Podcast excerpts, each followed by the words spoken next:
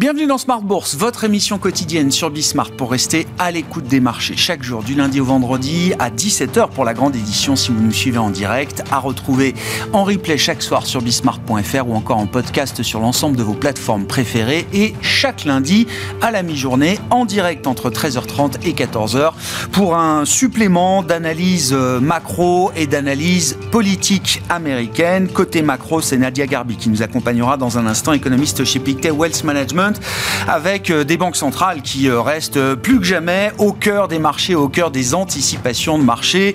Parmi les dernières prises de parole significatives ce week-end, une interview du chef économiste de la BCE à la presse italienne Corriere della Sera. Philippe Lane s'est exprimé pour indiquer que la BCE aurait d'ici le mois de juin des données clés lui permettant de statuer sur une éventuelle première baisse de taux que l'on voit venir donc au cours de ce premier semestre, plutôt à la fin de ce premier semestre, si on entend Philippe Lane euh, aujourd'hui. Que dire du tempo dans lequel la Banque Centrale Européenne s'inscrit en matière de baisse de taux? Nous en parlerons donc avec Nadia Garbi dans un instant. L'actualité américaine chargée, bien sûr, sur le plan politique, évidemment, avec le caucus de l'Iowa aujourd'hui qui donne le coup d'envoi du processus de sélection du candidat ou de la candidate républicaine pour l'élection présidentielle. Et puis côté industrie, et entreprises, une véritable crise profonde peut-être chez Boeing après l'accident du 6 janvier, la mise en cause d'un 737 MAX 9 opéré par la compagnie Alaska Airlines. C'est peut-être une crise plus profonde encore que traverse Boeing aujourd'hui. L'analyse de Pierre-Yves Dugas à suivre d'ici quelques minutes au démarrage d'une semaine qui se fait en l'absence majoritairement des investisseurs américains puisque les marchés actions américains sont fermés aujourd'hui ce jour de commémoration de Martin Luther King. La semaine sera marquée par quelques statistiques, les ventes au détail aux États-Unis qui apporteront un complément d'information après les données d'emploi et les données d'inflation que l'on a pu avoir ces dernières semaines. Et puis du côté des entreprises, la montée en puissance de la séquence de résultats, des résultats annuels qui seront publiés de manière encore assez parcellaire, il faut le dire, euh, au cours de, de cette semaine. Nous aurons demain encore de grandes banques américaines qui publieront, Morgan Stanley ou encore Goldman Sachs, et puis un peu plus tard dans la semaine, nous aurons les premières indications en matière de consommation discrétionnaire après un warning la semaine dernière du britannique Burberry. On verra ce que le groupe Richemont, notamment la maison mère de quartier, pourra nous dire ce jeudi à l'occasion de la publication de ses résultats.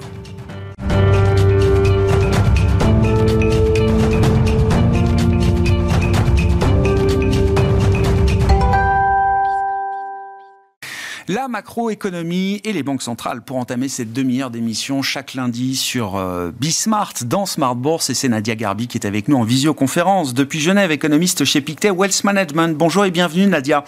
Merci beaucoup d'être euh, d'être avec nous. On a pu lire l'interview, les extraits de l'interview de Philippe Lane donnée ce week-end au Corriere della Sera, le chef économiste de la Banque Centrale Européenne, prévient qu'une BCE qui se mettrait à assouplir trop vite ses conditions euh, monétaires pourrait prendre un risque contre-productif face à la lutte contre l'inflation qui reste euh, l'objectif. Philippe Lane qui précise que la BCE aura des données clés d'ici le mois de juin pour prendre une décision sur une éventuelle première baisse de taux. Comment est-ce qu'on traduit le langage du banquier central en, langage clair euh, euh, Nadia, de quoi parle précisément Philippe Lane quand il évoque des données clés que la BCE pourrait avoir d'ici le mois de juin?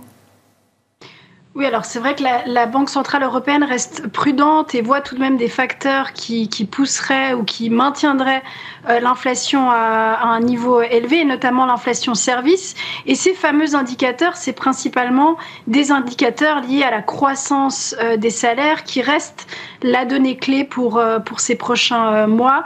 Et d'ailleurs, il était intéressant de noter ce que disait Philippe Lane, c'est qu'au fond, les données du premier trimestre importantes de salaire ne seront disponibles qu'à la fin du mois d'avril. Donc on voit vraiment une BCE euh, focalisée sur euh, cette croissance des salaires qu'elle veut autour des 3%. Hein. Pour la BCE, il faut se rappeler qu'un niveau de, croissance des salaires de 3% est ce qui est compatible avec un taux d'inflation de, 2%. En 2023, on était à 5%. On va avoir un ralentissement euh, cette année. La question est de savoir si ce ralentissement était, sera suffisant. Et la BCE vraiment focalise sur ce dernier euh, kilomètres de désinflation, comme le disait euh, Isabelle Schnabel que ce dernier kilomètre de désinflation soit franchi et qu'elle soit sûre d'avoir une inflation qui se dirige vers 2% avant d'assouplir sa politique monétaire sur le plan des, salaires et des données dures, euh, euh, notamment, euh, Nadia, ce qu'on a pu observer aujourd'hui en zone euro, c'est quand même une forte progression des coûts unitaires du travail, comme on dit, avec une, une, grande faiblesse, voire une absence de croissance en matière de, de productivité. Est-ce que ce phénomène peut se prolonger, selon vous, sur les, les prochains mois et les prochains trimestres en zone euro? Oui, c'est un phénomène qui peut effectivement se, prolonger. d'ailleurs, pour la BCE, au fond, euh, si on a une productivité de 1%, un taux d'inflation de 2%, ça équivaudrait à une croissance euh, des salaires autour des, 3%, ce qui est compatible pardon, avec une, une inflation de, 2%. Donc oui, on pourrait avoir ce phénomène qui se... Qui, se prolonge avec une croissance qui reste euh, très faible en, zone euro ces, ces, prochains trimestres. Hmm. Bon, sur le plan de l'inflation en tant que telle, euh, si les pressions salariales, si le coût unitaire du travail est encore amené à progresser, est-ce que la BCE peut compter sur, euh, comment dire, une attitude des entreprises qui serait différente en, matière de, fixation des prix euh, Nadia, ça a été un grand sujet et c'est un grand sujet encore de débat chez les économistes et les banquiers centraux. L'inflation générée par les profits ou générée par les marges des entreprises, est-ce que ce phénomène-là est amené à se dissiper devant nous oui, je pense qu'il est amené à, se dissiper dans la mesure où c'est vrai que euh, la BCE actuellement essaie vraiment d'ancrer les anticipations euh, d'inflation. On a tout de même dans les négociations, en tout cas ce qu'on voit en, Allemagne, c'est qu'au niveau des négociations euh, salariales, on a tout de même moins de poids de la part des, salariés à demander des, des hausses de salaire forte, étant donné ce contexte de, croissance très faible, mais surtout de désinflation. Donc je dirais qu'on a peut-être moins ce phénomène en, en, 2024. Justement, en Allemagne, qu'est-ce qu'on peut retenir? Alors, ce sont des données encore très préliminaires qui seront euh, affinées évidemment au, fil du temps, mais on, a eu la première estimation globale de la croissance ou de l'absence de croissance plutôt en Allemagne sur l'ensemble de 2023, moins 0,3%. Moins 0,3%, ça semble également être la première estimation qu'on peut avoir pour la croissance allemande sur le seul quatrième trimestre. Je note que invariablement les euh, estimations de chaque trimestre euh, sont révisées à la hausse ultérieurement. Ça a été encore le cas pour le PIB allemand du troisième trimestre qui sortait à moins 0,1% selon la dernière estimation et qui, après une première révision, vague de révision, ressort finalement à l'équilibre, à zéro. Ça n'est pas très glorieux, mais c'est vrai qu'il y a quand même toujours l'idée qu'on euh, surestime peut-être euh, les, problèmes de l'économie allemande. Quelle est la balance que vous faites aujourd'hui, Nadia? Oui, alors c'est vrai que ça, bon, ça reste une croissance très faible, bien en deçà du potentiel allemand. C'est vrai que c'est bien de noter qu'on a des révisions à la hausse. Ce n'est pas seulement le cas en Allemagne. Hein. dans plusieurs pays, depuis la pandémie, on a des, des chiffres de croissance qui sont souvent euh, révisé à la hausse. Maintenant, ça reste une, croissance très atone avec une économie qui flirte au fond avec euh, la récession euh, à chaque trimestre. Alors c'est vrai que là, on évite une récession technique, donc de deux trimestres consécutifs négatifs, mais tout de même, hein, ça reste une, une, une, croissance très faible et surtout, c'est difficile d'être optimiste euh, sur l'Allemagne pour euh, cette année, avec un contexte politique qui reste compliqué et où on voit que la, prise de décision dans une coalition euh, très fragmentée est difficile. On a une politique fiscale qui s'annonce plus restrictive qu'attendue. Et on a aussi une industrie qui reste au fond mm. pénalisée, hein, pénalisée par ces coûts de l'énergie qui restent élevés, mais aussi par une demande externe qui pour l'instant est en berne. Donc il faut vraiment pas seulement, il faut un changement euh, je dirais, euh, important euh, de politique, notamment industrielle en Allemagne, mais dans un contexte politique compliqué, ça, paraît un peu difficile. Ça pourrait prendre du temps. je note effectivement qu'un des facteurs ou un des moteurs qui a été pénalisant pour la croissance en Allemagne en 2023, c'est l'investissement, justement, Nadia. Oui, tout à fait, avec un climat euh, d'incertitude, hein, un manque de visibilité de la part des, entreprises allemandes sur la politique énergétique, euh, la politique industrielle, plus faiblesse de la, de la demande externe. Donc c'est une combinaison de facteurs qui n'est pas propice à l'investissement pour, les entreprises allemandes. Hmm. Quand on regarde le calendrier des banques centrales, et je, le dis effectivement, le, le calendrier est important en la matière. bon, on a une prochaine réunion de la BCE, si je dis pas de bêtises, le, le 7 mars, c'est ça. Ensuite, le 11 avril, le 6 juin. Les réunions de mars et de juin étant les réunions qui amèneront également les nouvelles projections du staff économique de la Banque centrale européenne. Vous êtes positionné chez Pictet plutôt pour un démarrage, une première baisse de taux le 6 juin, à l'occasion de ce meeting-là, euh, Nadia. Le risque d'avoir une BCE qui entrerait en action plus tôt, est-ce que c'est un risque important? Oui, c'est un risque important et je dirais qu'on va surtout regarder les données d'inflation. Si au fond on a des surprises à la baisse euh, dans les prochains chiffres euh, d'inflation, je pense qu'on va aussi assister à un repricing de, marché et à plutôt euh, des attentes de baisse de, taux en avril plutôt qu'en juin. Donc je dirais que c'est un risque important. Il faudra aussi surveiller bien sûr euh, la croissance et les prochains chiffres, euh, notamment d'enquête et, de, et de croissance du, produit intérieur brut. Bon, en tout cas, la communication du, euh, du 7 mars, hein, alors je, je skip la, la, réunion de, fin janvier, mais la communication du 7 mars sera sans doute importante avec les nouvelles projections économiques et on verra si l'inflexion dans le discours de la, Banque Centrale Européenne sera, sera déjà matérielle à, l'occasion de cette, cette réunion clé du 7 mars prochain pour la Banque Centrale européenne. Je rappelle, hein, il y aura une euh, décision, enfin en tout cas euh, une réunion euh, en janvier, le 25 janvier, pour la Banque centrale européenne, qui sera suivie par la Réserve fédérale américaine, qui se réunira, elle, les 30 et 31 janvier.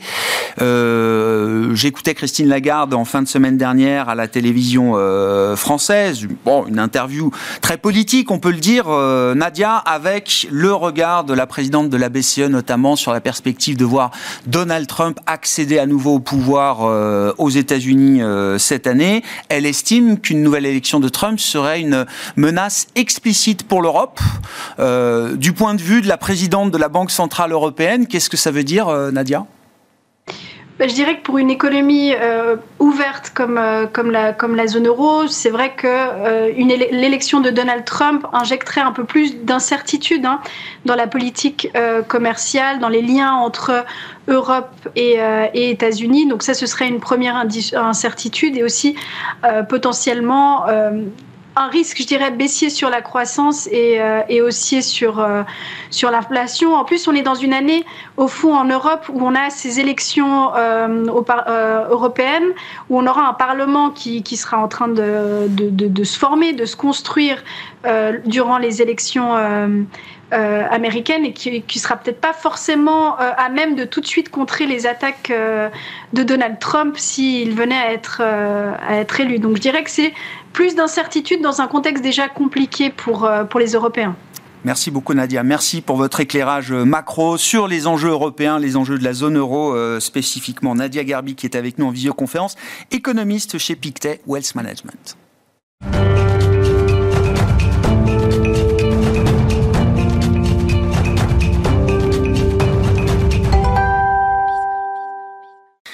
Ce qu'en pense à présent euh, Pierre-Yves Dugas, avec nous chaque lundi pour cette euh, édition de la mi-journée euh, et ce quart d'heure américain hebdomadaire, notre correspondant américain en visioconférence avec nous. Pierre-Yves, on, parlera politique, évidemment, je pense qu'on va en parler chaque semaine à présent avec vous jusqu'aux élections de, novembre. Mais un mot quand même de l'industrie de la crise industrielle peut-être profonde que traverse Boeing aujourd'hui, après, alors effectivement, la spectaculaire du 737 MAX 9 d'Alaska Airlines le 6 janvier dernier, hein, cette porte qui s'est euh, euh, euh, bah, qui s'est arrachée au moment du décollage, dans la phase de, de décollage à plusieurs milliers de pieds d'altitude déjà. Pierre, c'est pas juste un problème du 737 MAX 9 d'Alaska Airlines visiblement.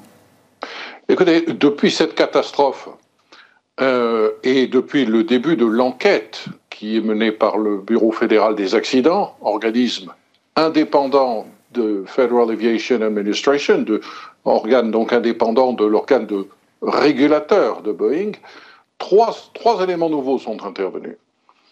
D'abord, euh, d'un point de vue purement commercial, la Chine, euh, très très discrètement, les clients chinois du, Boeing 737, qui étaient tout contents de recevoir bientôt leurs nouveaux appareils, euh, font savoir avec un profil relativement bas car ils sont très embarrassés, qu'ils ne vont pas exploiter ces avions tout de suite, ils vont procéder à de longues inspections. Longues inspections qui sont d'ailleurs exigées dans un second temps par les autorités réglementaires chinoises. Il avait fallu quatre ans pour que la Chine accepte à nouveau les 737 MAX à la suite du deuxième accident tragique de Ethiopian Airlines. C'était il y a un an, en janvier 2023. La Chine acceptait à nouveau ces avions.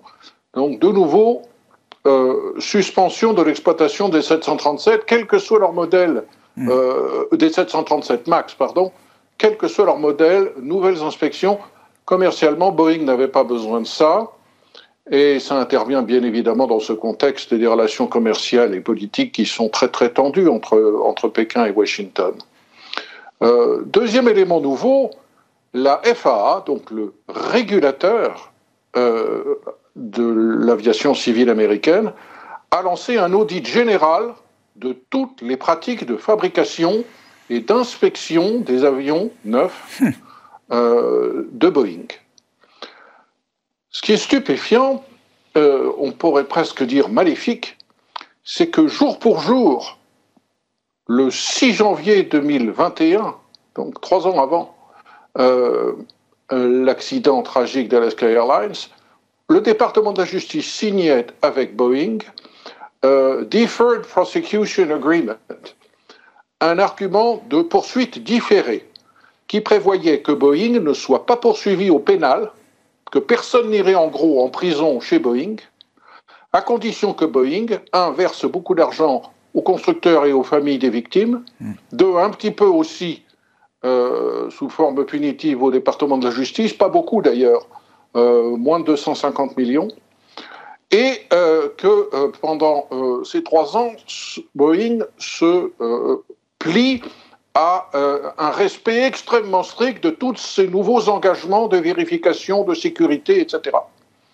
À quelques heures près, Boeing allait être libéré de cet engagement et l'accident tragique euh, d'Alaska Airlines, qui n'a fait aucune victime, c'est vrai, euh, est intervenu. Il y a quelque chose d'assez, d'assez stupéfiant dans, le timing de hmm. cette affaire, parce que du coup, tout, tout cet accord de, de poursuite différée est à nouveau suspendu et on attend de voir ce que le régulateur américain peut éventuellement trouver dans euh, les promesses qui, ont, qui sont censées avoir été tenues par Boeing depuis 2021.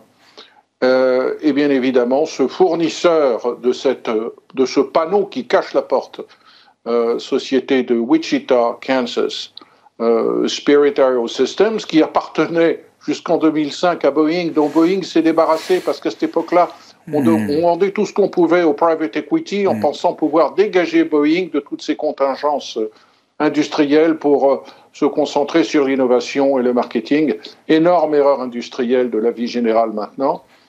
Euh, cette porte, ce panneau a été assemblé, c'est vrai, dans le Kansas, comme l'essentiel du fuselage du 737 MAX 9, ensuite mis sur un train et 1500 miles plus loin, ce panneau est à nouveau enlevé dans l'usine de Renton par Boeing pour installer à l'intérieur de l'avion tous les équipements.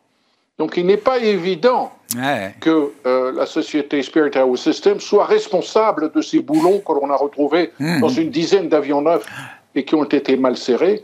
Peut-être que c'est directement la responsabilité des ouvriers de Boeing, ça l'enquête va le dire.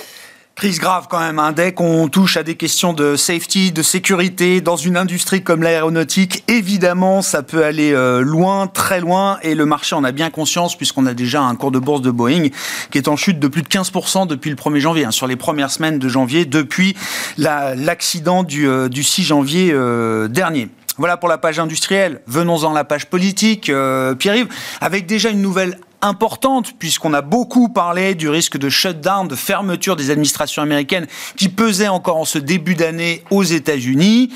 Une nouvelle loi de dépenses a pu être euh, votée au Congrès pour repousser cette échéance jusqu'au mois de mars. Peut-être. Je vous vois lever le doigt, euh, Pierre-Yves.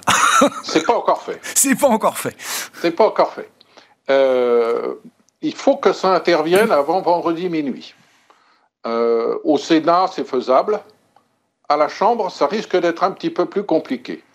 Euh, le nouveau speaker de la Chambre, euh, M. Mike Johnson, a accepté quelque chose qui a mis en colère. Alors, il est vrai qu'il se met en colère très facilement, la douzaine de Trumpistes à la Chambre, hein, euh, qui les a mis en colère. Il a repris à son compte le compromis qui avait été négocié l'an dernier entre son prédécesseur, Kevin McCarthy, et le président Biden pour fixer les dépenses discrétionnaires à 1660 milliards de dollars.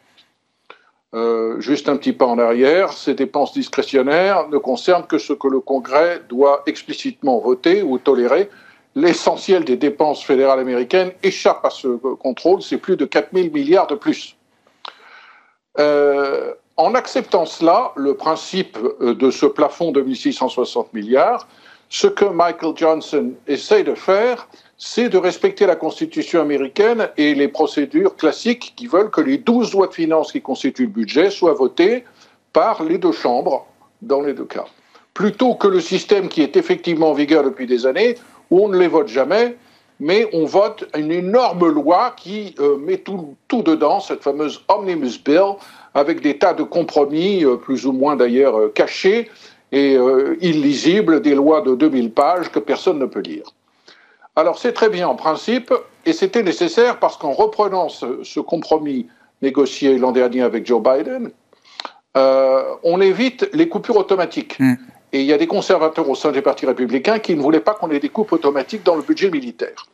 Le problème, c'est que euh, pour mettre en place ce système de vote des 12 lois, il faut beaucoup de temps et on n'a pas le temps d'ici vendredi de négocier tout ça. Donc il va falloir rallonger la sauce encore du temporaire jusqu'à début mars par une nouvelle Continuing Resolution qui probablement sera passée au Sénat, mais qui à la Chambre va être difficile à passer. Parce que, alors là c'est de l'arithmétique, c'est invraisemblable, mais c'est comme ça, la très courte majorité républicaine à la Chambre est en train de fondre comme neige au soleil. Et Dieu sait s'il fait froid en ce moment à Washington. Pourquoi? Kevin McCarthy est parti. Donc une voix républicaine de moins dans cette courte majorité républicaine. George Santos a été exclu. Donc il n'est plus là pour voter avec les républicains tant qu'il n'a pas été remplacé dans sa circonscription de l'État de New York. Et on a un troisième, Johnson, Bill cette fois-ci, de l'Ohio, qui le 21 janvier va partir en retraite. Les républicains ne peuvent plus supporter que deux abstentions dans leur propre camp s'ils veulent faire passer une résolution continuelle. Donc ils vont avoir besoin plus que jamais de quelques voix démocrates. Et cette fois-ci, les démocrates sont prêts à sauver la peau, au moins jusqu'au début mars, de Kevin McCarthy. Mais c'est l'humiliation suprême pour euh, euh, Mike Johnson, pardon, de devoir compter sur le bon vouloir de quelques démocrates pour sauver sa peau jusqu'au début mars. Un point important. Mike Johnson parle régulièrement au téléphone avec Donald Trump. Donald Trump, a priori, ne souhaite pas qu'il y ait de shutdown pendant les primaires du New Hampshire la semaine prochaine et reporte au mois de mars un éventuel shutdown. Je pense que le, une des clés pour comprendre ce changement de calendrier, cette réduction de majorité républicaine, c'est euh, euh, l'acquiescement euh, très discret de Trump pour éviter le shutdown pour le moment. Mais on en reparlera au mois de mars. Oui, oui, oui. Oui, parce qu'il serait très content de voir, comment il l'a dit, euh, voir l'économie américaine se cracher dans les 12 mois. Après, il y a quand même un peu de, tactique et de calendrier électoral euh, qu'il faut considérer effectivement dans ces, euh, dans ces affaires à, Washington et au Congrès. Pierre-Yves, ben, un mot effectivement du coup d'envoi, donc avec le, le caucus de l'Iowa qui donne le coup d'envoi du processus de sélection du candidat ou de la candidate républicaine pour cette élection présidentielle. Qu'est-ce qu'on peut dire à ce stade? Alors j'ai vu que Chris Christie avait quitté la course, euh, jeté l'éponge. Est-ce qu'il a euh, soutenu un ou une candidate euh, potentielle à cette, cette élection? Et que peut-on dire ben, du, du, trio de tête? Alors avec Trump très devant et Nikki Haley en seconde position pour ce caucus de l'Iowa. Alors la semaine dernière, je vous disais, la course dans l'Iowa, c'est la course pour le numéro 2. Est-ce que ça sera DeSantis ou Nikki Haley? A priori, Nikki Haley va devancer DeSantis. Je ne serais pas surpris que euh, de synthèse euh, laisse tomber. C'est ce que vous euh, disiez. Hein. S'il n'est pas numéro 2 sur l'Iowa et ou New, New Hampshire, il, il jettera l'éponge directement. Ce serait en tout cas le choix rationnel pour Ron DeSantis. Absolument. Euh, S'il est troisième dans l'Iowa, c'est une très mauvaise nouvelle parce qu'en plus, il a le soutien d'un gouverneur assez populaire local. Et euh, alors peut-être attendra-t-il euh, le New Hampshire pour, pour, voir s'il arrive à sauver les choses. Euh, le départ de l'ancien gouverneur du New Jersey est une bonne nouvelle pour, pour Nikki Haley parce que c'est un, un républicain relativement modéré par rapport à Trump en tout cas et l'essentiel des gens qui s'intéressaient à Chris Christie se reporteront sur Nikki Haley, en particulier dans le New Hampshire. Et l'espoir, bien sûr, de Nikki Haley serait de battre Donald Trump dans le New Hampshire ou de s'approcher considérablement de lui, ce qui, d'après les sondages, n'est pas encore le cas. Mais euh, de plus en plus, on pense que si quelqu'un peut battre Donald Trump, ce qui apparaît peu vraisemblable, mais si quelqu'un peut le battre, hmm. ça serait Nikki Haley. Bon, eh bien, nous suivrons ça effectivement euh, au fil de l'eau avec voilà ce, jour symbolique et ce caucus de l'Iowa qui euh, lance euh, de facto la course à la candidature républicaine pour cette élection présidentielle. Merci beaucoup Pierre-Yves. Pierre-Yves Dugas avec nous chaque lundi pour ce quart d'heure américain dans Smart Bourse sur Bismart et à retrouver bien sûr en replay sur bismart.fr ou en podcast sur l'ensemble de vos plateformes préférées.